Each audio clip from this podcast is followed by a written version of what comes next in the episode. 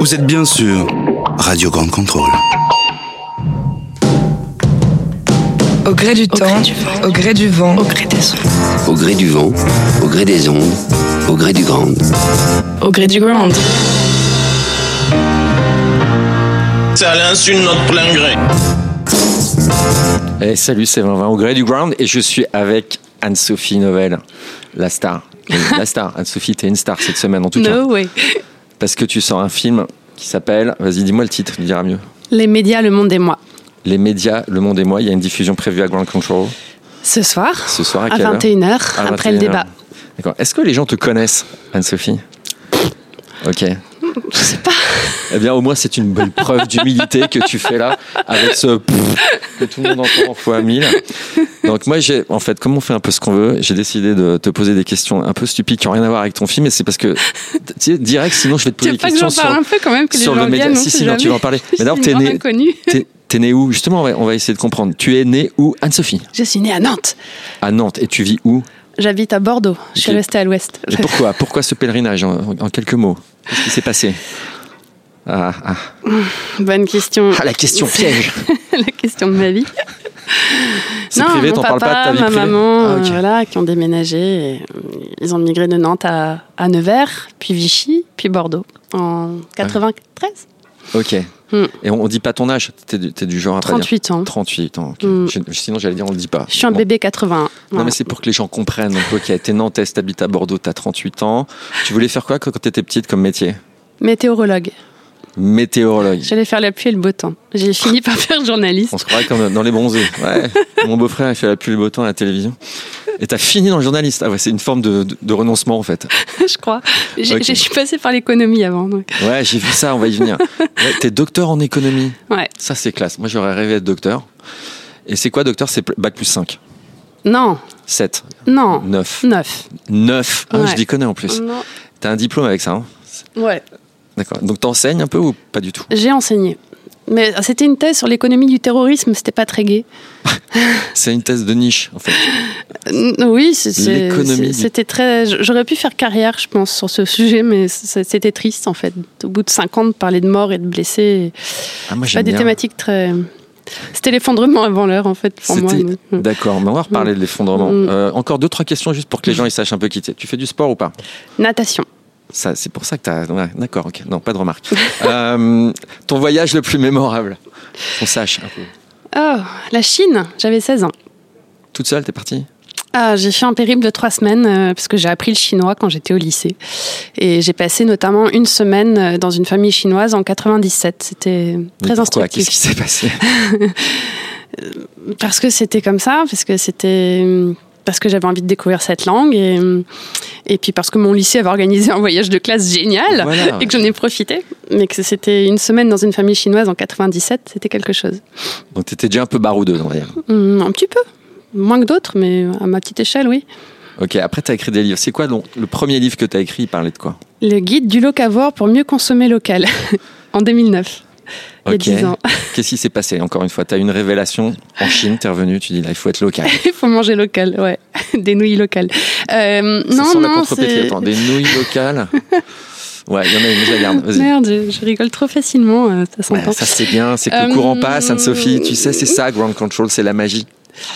Je vais te laisser parler après. Les gens ils disent, bon, il va se lui. Qu'est-ce qui s'est passé? Pourquoi tu t'es intéressé au local? Parce que Colline Serrault, solution locale pour un désordre global, euh, parce que j'étais économiste et parce que les questions de bouffe, en fait, nous concernent tous et que c'est un geste que tu fais au moins trois fois par jour, normalement, et que quand tu manges bien, ben, tu peux changer les choses. Voilà. Si je peux le dire comme ça. Et le, le mouvement locavore, en fait, est né euh, en Californie euh, quelques années euh, avant, en 2006-2007, et je trouvais ça intéressant d'en parler. De- du pouvoir qu'on peut avoir sur le monde entre la fourche et la fourchette, c'est- intéressant. Ce qui se Ah, passe. super formules comme ça, j'ai remarqué. Parce que j'ai vu, j'ai tout vu. Hein. Je t'ai vu ton TEDx La Rochelle, je t'ai vu l'autre jour à l'UNESCO. T'aimes bien les formules, hein. de la fourche à la fourchette. Ouais. C'est bon, tu manges bio, j'imagine. Bio. Vegan un peu ou pas? Euh, végétarienne. Végétarienne. Mais vegan, euh, à tendance vegan, mais je, je suis savoyarde, tu sais, j'ai un pied savoyard, le, le fromage, c'est. Attends, Nantes, c'est pas en Savoie. Tu es en train de la faire à l'envers. C'est pas très bon, mais je quand suis même. née à Nantes, je n'ai pas Ok. ma famille. Donc encore un peu de raclette, mais sans la viande de grison. Mm. Ok. Tu regardes Netflix? Juste après, on arrête. hein, mais- Non, Ok, donc pas de conseils série. non, Tu fêtes Noël pour toi, c'est une joie ou une punition Noël? Ah, c'est les deux.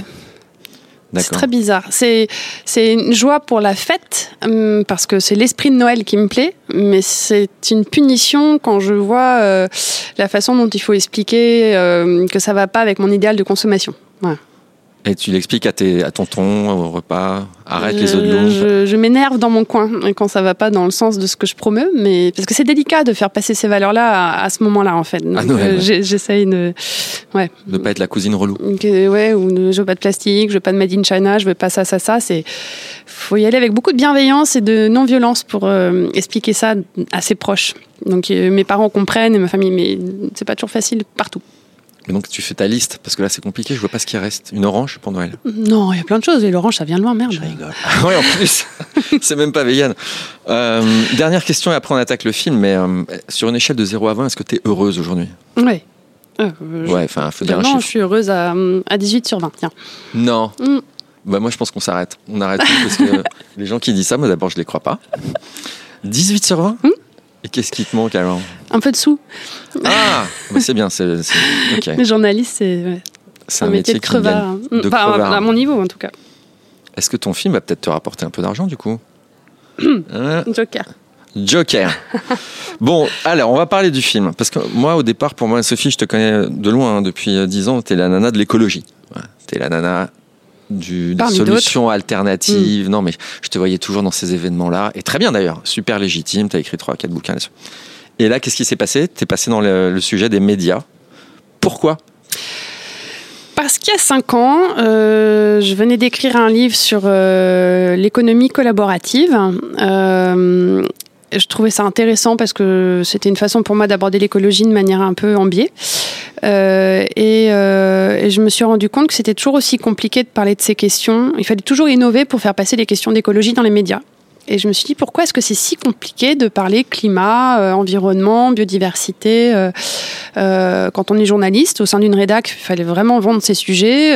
Quand on est journaliste dans une rédac sur ces questions, on n'est pas aussi crédible que d'autres qui parlent d'international ou de politique. Et, euh, et j'ai commencé à interroger euh, des confrères, des consoeurs qui m'ont fait des témoignages assez, assez poignants. Et donc, euh, au départ, c'était un livre que je voulais faire. Euh, et en juillet 2014, je rencontre Stéphane Paoli, qui était la voix de mes années euh, étudiantes, euh, enfin, journaliste que, que j'aime beaucoup.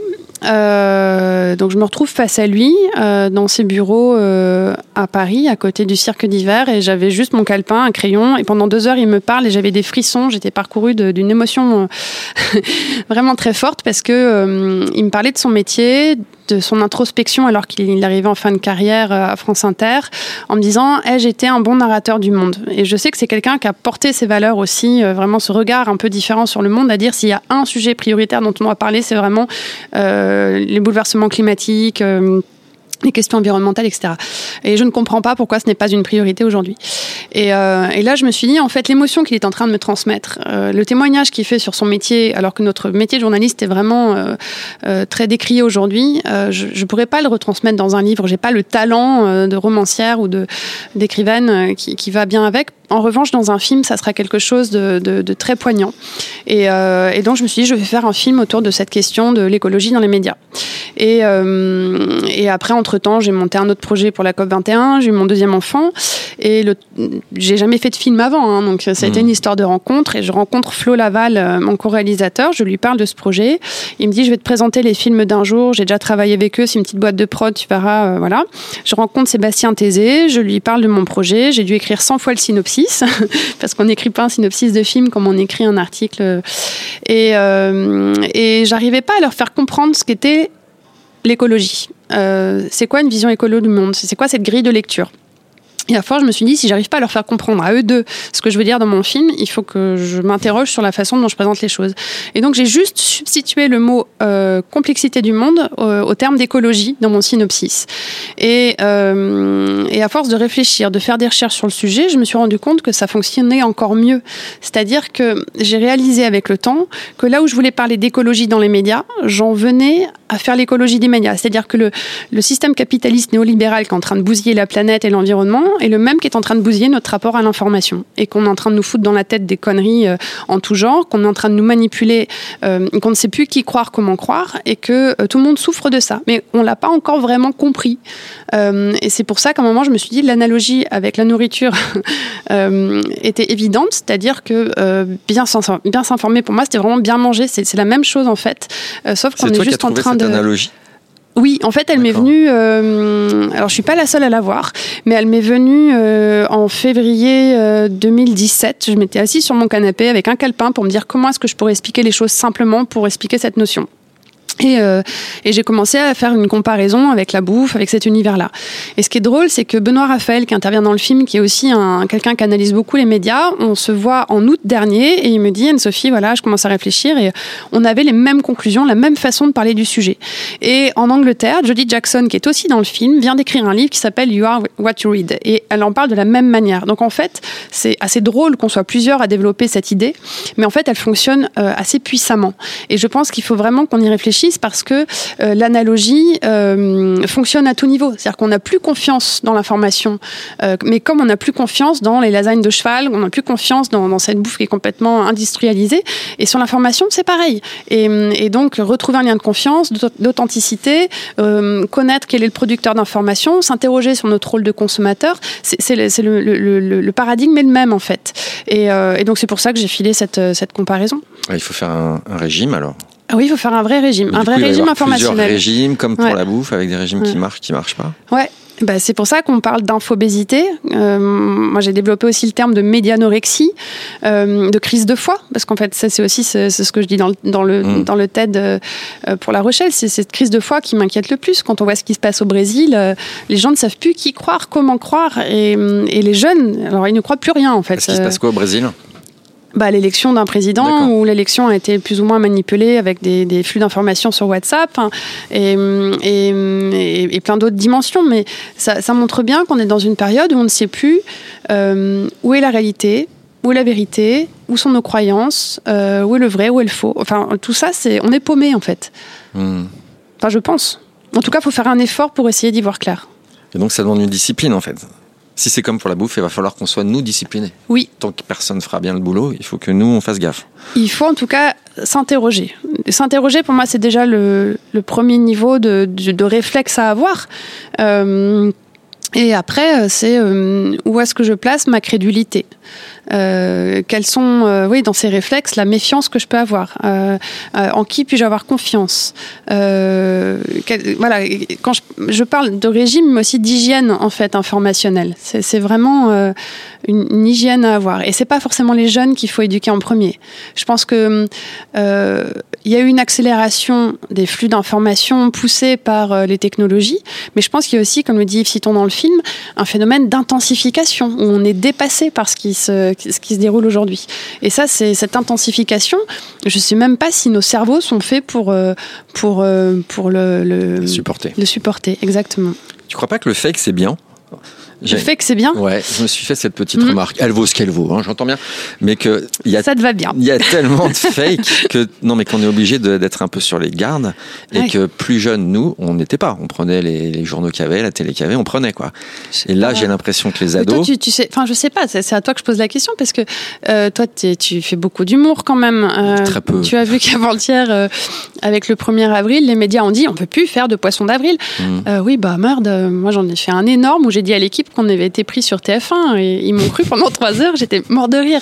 Mais voilà, c'est juste. euh, euh, tu crois qu'on n'est pas un peu plus éveillé au fake que justement les gamins maintenant ils sont moins crédules? Si, justement, c'est ça qui est bien. ils sont en alerte ils Mm. sont ils sont gavés au fake alors que nous on était un peu des oies blanches C'est- dans les derniers sondages euh, qui ont été faits là en début d'année euh, par Kantar pour la Croix, on voit que les plus jeunes sont ceux qui se méfient le plus de tout. C'est-à-dire qu'ils vont se méfier des médias comme des réseaux sociaux. En fait, c'est pour ça que je disais, c'est pas eux qu'il faut éduquer en premier, parce que euh, ils ont déjà des réflexes. C'est-à-dire, ils vont se méfier de tout. Donc après, c'est à eux de voir. euh, À partir du moment où tu te méfies de tout, c'est là où tu vois, tu, accordes ta confiance. Par contre, les, plus âgés dans la société sont ceux qui ont tendance à répondre le plus vite les fakes euh, ou ce qui est faux. Et comme ça circule beaucoup plus vite, ça pose problème. Donc c'est en effet peut-être le phénomène des oies blanches qui, qui, croient trop ça ou qui n'arrivent pas à se méfier et qui vont relayer euh, plus facilement les choses sans vérifier. Et dans ton film, euh, pourquoi t'as décidé de te mettre dedans, en fait? Ah, Parce que ça s'appelle Euh. Les médias, le monde et moi. Hmm. Et donc, tu es très présente. C'est fait exprès. Est-ce que est-ce c'est bien, je veux dire, pour le rapport à l'information que le journaliste se mette en scène? C'est une vraie bonne question. C'était pas le choix de départ. Euh, donc il y, a- il y a deux choses. Il y a euh, le côté fil narratif euh, qu'on a choisi de faire comme ça à partir du moment où Hebdo s'est cassé la figure. Hebdo, on l'a suivi du début. On a commencé à filmer en, mai 2017. Euh, J'étais pas encore, et je raconte dans le film, encore, euh, je faisais pas partie de l'équipe. Et à partir du moment où ça s'est cassé la figure, bah, on s'est dit tiens c'est marrant, j'ai fait des choix à titre personnel, je l'ai vécu vraiment dans mes tripes. Euh, si j'embarque le, le téléspectateur dans cette histoire, il sera peut-être plus concerné parce que parler des médias c'est quand même pas un sujet facile à illustrer, etc. Donc on avait aussi cette contrainte de se dire comment est-ce qu'on fait pour intéresser le plus grand nombre aux propos qu'on peut tenir dans le film. Euh, donc ça s'est fait comme ça. Et après, je pense qu'on a été aussi, euh, faut pas se cacher, influencé par euh, Demain, où c'est une espèce de road trip, et donc on s'attache à un personnage et on va le suivre. Euh, après, moi, je voulais pas trop à l'écran, c'est-à-dire qu'il y a au moment du montage, j'ai j'ai dit plein de fois, mais là, faut- on boit trop, j'en peux plus. Enfin, je, je suis, j'aime pas trop me mettre en avant dans, dans la vie. Enfin, si, je le fais, c'est vraiment par nécessité, mais c'est pas euh, un, un plaisir ou une envie d'apparaître euh, forcément. Euh, voilà, donc j'espère que c'est pas trop mal fait. Après, sur C'est le très bien fait. non, mais t'as le, t'as le droit de me dire, ça me dérange. J'ai pas de problème avec ça. Et après, les médias, le monde et moi. euh, au départ, le film et le sous-titre du livre qui va suivre, euh, c'était les nouveaux chemins de fer. Euh, le chemin de fer journalistique, mais c'était le chemin de fer F-A-I-R-E. Et je me suis dit, c'est peut-être un- une façon de parler qui est encore trop private joke. donc, trouvons un titre un peu différent. Et on a hésité entre les médias, le monde et moi, et les médias, le monde et nous. Et le moi, donc on, a débattu avec la communauté autour du film et je leur ai soumis l'idée de dire bah, est-ce qu'on met moi ou est-ce qu'on met nous? Et le moi remportait un peu plus la mise parce que certains disaient bah, c'est le, c'est le moi de toi journaliste mais aussi le, mon moi à moi qui s'interroge sur son rapport à l'info. Et je leur ai dit ok donc partons sur le moi en, disant que c'est pas le moi d'Anne-Sophie c'est le moi de tout le monde mais dans tout ce qui va se développer autour du film ça sera les médias le monde et nous les médias le monde et vous parce que c'est, c'est, c'est fait pour transmettre et poser des questions que tout le monde soit interpellé. Euh, donc c'était vraiment un, un process, euh, une stru- enfin, une structuration narrative, mais ça, là aussi tu connais mieux que moi. hein. Non, non, bah, non, je connais rien, moi, tu sais. Puis, en fait, c'est pas que ça me choque ou que ça me choque pas, parce que, mais c'est une Mm. vraie question de savoir s'il faut Hmm. stariser celui qui fait le documentaire. Bien sûr. Normalement, un docu- tu, tu appelles ça un documentaire ou un film? On est un documentaire. Hein. Parce que normalement, dans Mm. la tradition, un documentaire, le documentariste n'est pas présent. C'est Ouais. juste ça, c'est que il se, il s'efface pour l'objet. Mais là, c'est différent. Effectivement, c'est influencé par demain Mm. et, euh, et que c'est comme c'est compliqué. Vous vous êtes dit, il faut que les gens se mettent à notre place. C'est un choix. Non, mais et moi, ça me va. Je suis hein. un vecteur. Je me vois pas plus qu'un vecteur. Je je suis pas là pour être là euh, et, et j'espère que ça sera compris dans la démarche, c'est-à-dire. Pour- pour- mais comme pour tout ce que j'ai fait auparavant, euh, quand j'ai écrit sur l'économie collaborative, au bout de cinq ans, j'en avais marre qu'on me voit comme Madame économie collaborative. J'ai dit, je, voilà, Mm. le secteur s'est développé, il y a plein d'experts. Stop, quoi. C'est pas parce que j'ai écrit deux livres sur le sujet que je veux être, euh, voilà, je suis une passeuse. Euh, je vais faire l'effort qu'il faut pour porter le sujet le temps qu'il faudra. Euh, et une fois que dans la société il y a eu un impact et où on sent que ça, ça a pu faire infuser certaines choses, et ben je pourrais passer à autre chose. Parce que tu as envie de passer à autre chose. Oui, oui, j'ai déjà des idées pour la suite, mais On va pas, reparler tout à l'heure quand même. Euh, moi, il y a un truc que j'aime bien dans le film. D'abord, il y avait Stéphane Paoli. C'est vrai que moi, je l'avais rencontré. J'aimais bien ce gars-là. Il était assez Mm. touchant. Et la petite scène euh, de du petit Dupont sur Le bord de la bibliothèque. Peut-être Mm. tu peux la raconter juste pour ceux qui n'ont pas encore vu le film, qui le verront peut-être pas. Alors, euh, j'espère que tout le monde viendra ce soir. Euh, Dupont. Donc, en fait, on, on va chez Stéphane Paoli euh, dans le sud de la France, le sud-est. Chez lui, il a une très très belle maison, sa femme est architecte et euh, il nous présente sa bibliothèque. Donc euh, tout est bien classé, euh, on fait le tour, on le suit. Alors là, les livres d'histoire, là, les livres de littérature, là, nanana, et on tombe sur Dupont, qui est sur le rebord d'une des étagères. Donc Dupont de le petit personnage de Tintin en maillot de bain euh, blanc et rouge. Et il s'arrête et il nous dit là, c'est la chose la plus importante de cette bibliothèque. Euh, c'est une petite figurine qui, a été, euh, qui lui a été offerte par une, euh, une, une de ses assistantes de production quand il faisait les matinales et qui se levaient tous très tôt à 3 ou 4 heures du matin pour faire la, la matinale. Et euh, il me dit, il me l'a offert pour me rappeler qu'à chaque fois, quand on, quand on fait notre métier de journaliste, on est en équilibre. Et il faut aller jusqu'au bord du déséquilibre dans ce qu'on fait.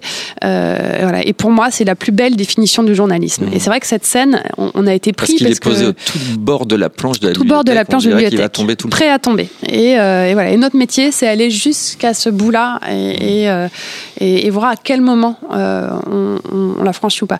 Et, et pour nous, c'était un moment. euh, voilà, on était, on était, euh, on était sous le charme. Il, il était filmé, on n'avait pas du tout prévu. Enfin, c'est ça. Le, enfin, moi, j'ai- en fait, c'est mon premier film aussi, donc en fait, j'ai tout appris sur le terrain. Et, et là, on s'est dit, waouh, on a un moment de grâce, quoi. Ce, ce moment-là, c'est c'est il est très bien Et- retransmis d'ailleurs, ouais. parce que c'est ce Ouais. que les gens ont préféré. Je ou- crois, ouais, ça fait partie des moments un peu plus, qui, qui, qui est très, qui impacte beaucoup en fait. Il y a un autre, euh, c'est encore une fois, c'est une remarque, c'est pas une critique, c'est une question qui me gratte un peu. Gratte. C'est sur Hebdo, Ouais. euh, qui est hyper intéressante. J'ai trouvé les, les fondateurs euh, super, enfin tout le projet en plus. euh, bon, bref, on en connaît quelqu'un là-dedans, mais je trouve que t'es pas allé au bout de l'explication. Alors ça serait quoi le bout de Bah, l'explication? le bout de l'explication, et, et qui est peut-être même la clé de la complexité de ce métier, c'est pourquoi, par exemple, vous avez publié cet article. Je sais qu'on va pas revenir, moi, c'est pas mon sujet, mais euh, qu'est-ce qui fait dans cette ambiance générale, après 11 numéros, qu'on qu'on- on publie quand même ce truc? Est-ce que c'est pas la clé, ça, de comprendre ça et de le rendre? Parce que là, vous dites, tu le dis d'ailleurs souvent, euh, les gens ont été durs, mais ils avaient peut-être raison. Ok, avec ça, on est bien. Mais est-ce qu'ils ont été durs? Est-ce que vous aviez raison? Est-ce qu'il y a un mea culpa intérieur qui a été fait Est-ce que vous savez ce qui a merdé pour que vous publiez cet Euh, article qui a été si mal reçu et qui a accompagné la chute? Je dis pas que c'était la seule raison, mais En fait, la chute avait commencé dès le second numéro. Euh, L'affaire Hulot a été publiée dans le numéro 5 euh, et Hebdo s'est arrêté au bout de 11 numéros. Ouais. L'affaire Hulot a été décidée par, je pense, quatre personnes. d'accord. ou cinq personnes. Moi, la semaine où ça a été décidé, il y avait beaucoup de neige sur les voies entre Bordeaux et Paris. Je n'ai pas pu aller euh, à une réunion décidée en urgence le mercredi matin. J'envoie un message vers 15h en disant euh, c'était quoi les filles cette réunion urgente? J'étais en train de donner vers 16h le goûter à mes enfants. Ma grand-mère venait de m'appeler en me disant j'adore Hebdo, je préfère au 1, euh, j'apprends plein de choses. Donc j'étais en train de me dire ça commence à prendre chouette parce que j'étais déjà pas bien moi au sein de l'équipe. hein. Ça faisait une semaine que je me posais de grosses questions, j'avais pas envie de rester. Et là, Gaël Mac, rédac chef, m'appelle et me dit Anne-Sophie, voilà, faut que je te dise, on va publier un numéro sur l'affaire Hulot. Enfin, sur Hulot qui aurait euh, commis un viol. Je- Je tombe des nues. Euh, je dis mais euh, c'est quoi cette histoire? Euh, Elle me dit oui. euh, alors on donne pas le nom. Je dis mais vous êtes, euh, enfin, euh, on donne pas le nom, mais dans 24 heures on sait qui Ouais. euh, a été violé euh, s'il y a eu viol. Euh, et, euh, et à côté de ça, je connais Nicolas Hulot depuis 10 ans. Donc en fait, j'étais pas bien dans ce journal parce que ça se passait pas comme je le pensais. J'avais quitté un journal que j'adorais pour aller là-bas. Deux, euh, on sort cette histoire, on sait pas d'où elle sort, on sait pas comment elle sort, ça sort de nulle part pour, pour moi et pour beaucoup dans la rédac. Et trois, ça jette l'ombre sur quelqu'un que je connais très bien et qui est presque un ami. L'enfer, en fait. Donc moi, je, oui, bah, comment Mm. dire, je vais pas ce jour-là à la rédac, je, Mm. je, je tombe des nues, mais comme beaucoup. J'ai pas du coup été à la réunion du lendemain, euh, mais qui a été une réunion, je crois, très douloureuse pour beaucoup, qu'on finit en pleurs. Mm. Je reste dans mon coin à scruter tout ce qui sort sur les réseaux sociaux, à voir toute la haine qui se déchaîne contre le média, euh, à voir les explications des journalistes qui ont mené l'enquête à la télé, qui étaient voilà. et, et, et là, je voilà. Et donc la semaine d'après, je débarque à la rédac. euh, c'est une ambiance mais de mort. Et on a tous été surpris parce que personne ou presque n'avait signé dans, dans, pour, pour être à hebdo, pour, pour faire ce type de journalisme. Euh, et ça a été décidé en petit comité. Euh, et donc c'est le dégoût total. Enfin, je sais pas comment on se relève de ça, mais moi, je, je, et je suis restée à ne rien dire sur les réseaux sociaux parce Ouais. que euh, j'ai reçu plein de textos, de messages, et, et je ne pouvais rien dire, rien faire. C'est quand on est dans cette situation, on, on est dépité. Heureusement que j'ai des amis qui, qui ont été là, très présents. J'ai Mais, euh, mais c'était l'horreur pour moi. Mais du coup, hors le, parce qu'on voit que ça te touche encore, hors cette, euh, cet aspect super perso pour le coup, peut-être qu'elle est là, la- l'analyse générale à faire un jour sur la concordance de tout ce qui a merdé arrive là, Mm. de d'un truc décidé par peu de monde sur un sujet un peu trendy qui tape un élu, euh, enfin ou un ministre. Mm. Euh, toutes ces erreurs que font les journalistes peut-être à cause du temps, qu'il faut aller très vite, qu'il faut quand même faire des clics même si c'est du papier. C'est peut-être là la clé. Bah, j'ai j'ai pas, hum, j'ai pas voulu raconter ça comme ça parce que moi, ça a été ma perception des choses Mhm. euh, que j'aurais eu du mal à faire parler, je pense, d'autres personnes dans la rédac. J'ai essayé d'avoir une personne qui n'a pas voulu parce que ça a été vraiment très, très, très douloureux.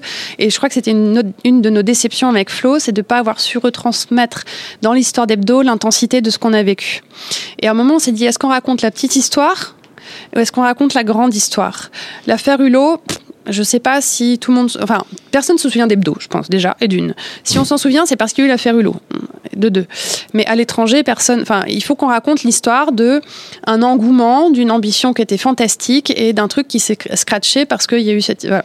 Mais c'est vrai qu'on ne s'est pas attardé sur les détails de- de- de- de de comment ça a été décidé, etc. Et j'ai pas eu en interne une version identique Mhm. des faits. Donc, comment raconter ça quand rien ne se croise, quand chacun s'en fait sa propre conclusion, quand les gens se cachent plus ou moins d'avoir été pour ou contre la publication?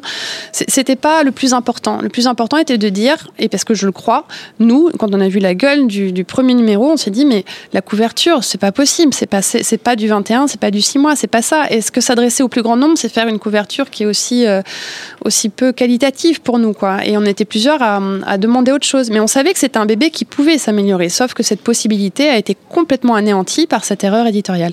Donc c'est pour ça que pour moi, il y a eu une erreur en termes de recrutement. euh, parce que je pense que tout le monde ne partageait pas la même vision euh, du journal. Il y a eu une erreur en termes entrepreneurial. Euh, lancer un journal alors que les actionnaires n'ont pas signé, c'est prendre un risque énorme alors qu'on a fait une promesse à euh, 50 personnes euh, qu'on avait deux ans devant nous. Alors là, c'était faux. Et ensuite, faire une décision éditoriale où... euh, il n'y avait pas de corps dans l'équipe. Moi, au 1, j'ai passé 4 ans au 1, c'était juste formidable parce que chaque sujet était débattu intellectuellement. On allait dans le fond des choses, on se posait des questions et on, trouvait un angle éditorial. Là, c'était euh, chacun proposait son sujet, euh, limite, euh, c'était mon sujet, il fallait pas en parler, chacun allait faire son sujet dans son coin. Enfin, pour moi, c'était épouvantable. Et donc, ce, manque de cohérence éditoriale et de et de- d'esprit d'équipe a fait que ça, ça a débouché là-dessus. Et je pense que les personnes qui étaient mises en responsabilité n'avaient pas toute la possibilité euh, d'avoir de la marge de manœuvre aussi. Je pense qu'il y avait euh, en gros quatre rédac chefs. C'est très compliqué. On peut pas fonctionner comme ça. Et donc avec aussi des, des jeux d'influence de pouvoir qui, ont expliqué ça. Voilà. Après, euh, après on peut épiloguer longtemps sur cette Ah non, non, mais, c'est déjà bien toutes ces réponses. Mais euh, Mm. alors, si tu veux. Mais c'est mon analyse là encore. Je pense que bah ouais, mais c'est ton euh, analyse, c'est ton film en même temps. Oui, mais là, tu me parlais de l'affaire. euh, J'ai parlé des deux choses, tu vois, sur un ensemble d'un film d'une heure, qui Ouais. est très très bien. Les deux choses, je me suis dit, ah, ah, j'aurais Ouais. bien aimé en savoir un mais petit mais peu moi-même, plus là. c'est c'est un peu difficile. C'était Mais je difficile. vois bien maintenant. Je comprends l'idée. Alors, si tu veux parler un truc plus gay, moi, ce qui m'a fait rire, c'est que tu mets ta fille ou ton fils, j'ai pas fait gaffe. Ma euh, fille. Ta fille. alors, tu enfants, parles de, à tes enfants de l'avenir du journalisme avec eux ou pour le moment c'est juste une métaphore hein Euh, bah, Ad- Adèle, donc ma fille a 7 ans et demi, elle, elle sait quel est mon métier. Euh, et euh, je crois qu'il y a un an et demi, c'est ça. Moi, j'écoute la radio le matin.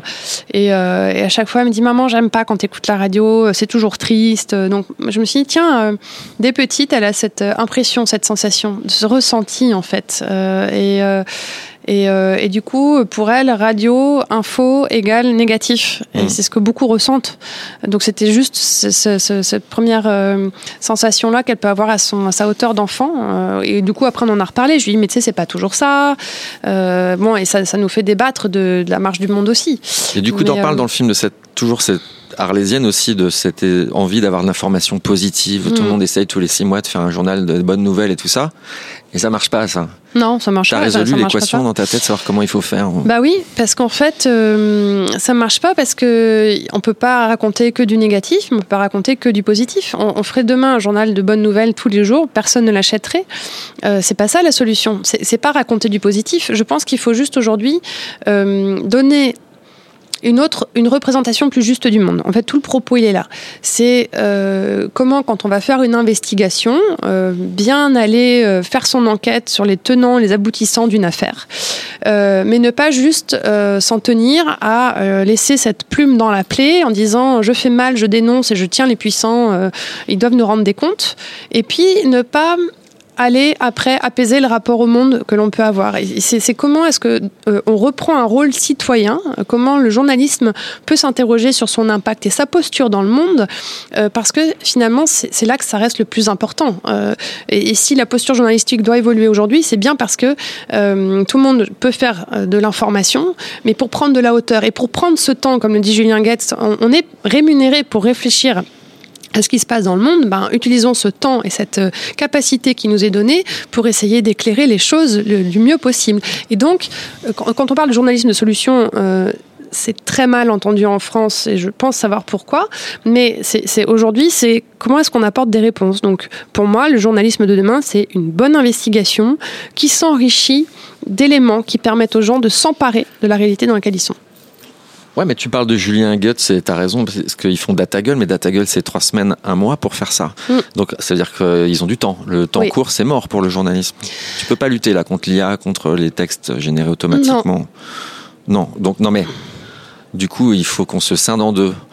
On accepte que l'information quotidienne, le flot qui arrive, il est juste pas possible ou pas crédible. Il faut pas- le prendre pour ce qu'il est Mm. il faut faire un effort pour aller creuser le reste. Il faut euh, aussi, euh, je pense, retrouver des repères euh, de confiance euh, et, et ça, j'y crois en fait. Je, je pense qu'il y a des rédactions aujourd'hui qui sont en train de, de créer des nouveaux modèles, euh, de créer une autre relation à leur lectorat, à leurs téléspectateurs, à leurs auditeurs et, euh, et qui essayent d'avancer en en essayant de montrer euh, qu'on peut leur faire confiance, qu'ils sont à notre écoute et que euh, et qui, qui feront leur possible pour être le plus juste dans leur dans la réalité qu'ils relayent.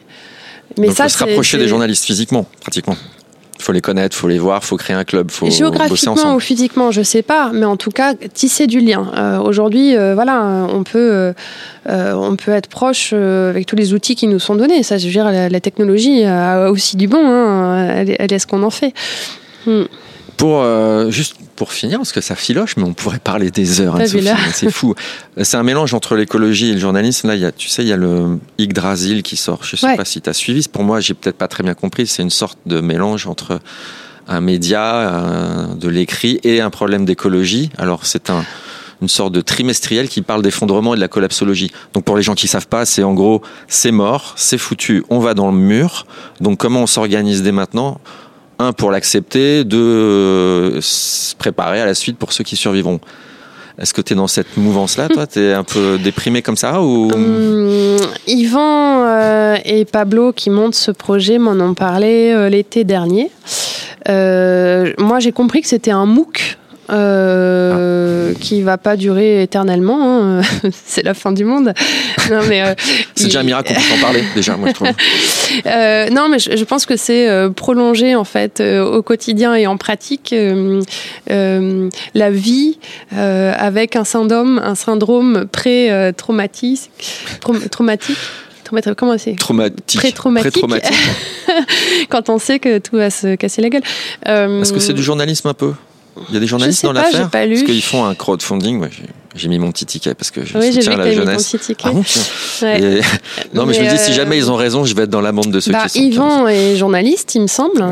Euh, après, j'imagine qu'ils vont recruter des, des plumes. Bah, c'est du super temps long quand même. Ouais. Eh ben, j'ai pas mis mon ticket encore, Ah bah mais, bravo. euh, mais je suis le projet de, De près. Et euh, pour finir, alors c'est quoi ton prochain projet? C'est obligé, je sais bien que tu- Ah bah là, euh, euh, je, je vais pas. non non, là c'est l'écriture du livre euh, qui va sortir chez Actes Sud, euh, je pense en octobre. On a aussi signé pour faire une série de vidéos avec Lina. Donc on a beaucoup de rush en fait. Stéphane Pauli, on a on a passé six heures avec lui. Le dîner avec Élise Lucet, Fabrice Arfi, Laure Noala, Ziane Malouf et hum, et, euh, et Fotorino. Euh, on l'a filmé pendant deux heures. Euh, Enfin, j'ai j'ai plein de Yves Citon qui est passionnant. On a deux heures de film avec lui. Enfin, tout ça, j'ai envie de le valoriser, j'ai envie de le donner à la communauté. Donc en fait, j'ai quand même quelques mois de travail devant moi euh, pour euh, euh, voilà porter ce projet et j'aimerais en fait qu'il y ait une qu'au-delà de la communauté des gens qui nous ont soutenus et qui est en train de se créer, aussi faire en sorte que ça puisse être un outil vraiment fertile. C'est-à-dire ne pas en rester juste à voilà j'ai fait mon film, j'ai fait mon petit bouquin et c'est chouette. Non, dans tout ce que je fais, j'aime bien qu'il y ait un impact, me dire ça a pu faire bouger des lignes, ça a pu provoquer quelque chose et que les gens s'en emparent. Donc je, vais déjà porter ça bien. Je, pourrais parler de suite plus tard parce que c'est encore un peu dans, à l'état de, de petites graines dans ma tête. Et toi, tu devrais créer un magazine. C'est compliqué, tu sais. Je, J'ai essayé de voir dans tes yeux comme un, comme un mentaliste, voir si ça avait fait. Non, non, c'est pourquoi pas. Mais pour l'instant, euh, si je le fais, ce sera avec toute l'expérience euh, que j'ai pu Mmh. euh, traverser et en m'entourant des, des personnes qui, pour moi, ont la, la plus belle vision aujourd'hui. Quoi. Et ça, ça, pour l'instant, je, je, voilà, je suis sur ma ligne pour l'instant. Énorme merci à toi, Ouh, Sophie Noël. Merci. Et donc ton film euh, Les médias, Le Monde et moi, qui est diffusé ce soir à Grande Contrôle et puis euh, partout, tu vas. euh, Alors, France. il, est- il est déjà passé à la télé belge sur la RTBF. Euh, Les Belges nous ont encore eu. hein. Ouais, ils, vous- ils nous ont eu. Après, on attend des réponses de chaînes. France TV, euh, Arte notamment. Donc, je, je leur envoie un signe pour savoir si oui ou non ils le prennent. Et sinon, on va inventer la diffusion qui va avec. Et surtout, il est sur Docs TV, qui est une plateforme de documentaires en ligne. Euh, et, euh, et beaucoup de projections débats sont prévues. Donc, sur le site lesmédiaslemondesmoi.com, tout est indiqué. Euh, mais après, je, je pense qu'il n'est pas impossible qu'on invente vraiment euh, le dispositif autour. Je, je, si les télés ne prennent pas, ça veut dire qu'il faut qu'on qu'on- qu'on avance autrement. Mais carrément, je te souhaite. Merci Merci. et à très vite. Au gré du temps, au gré du vent, au gré des ondes, Au gré du grand. au gré du ground.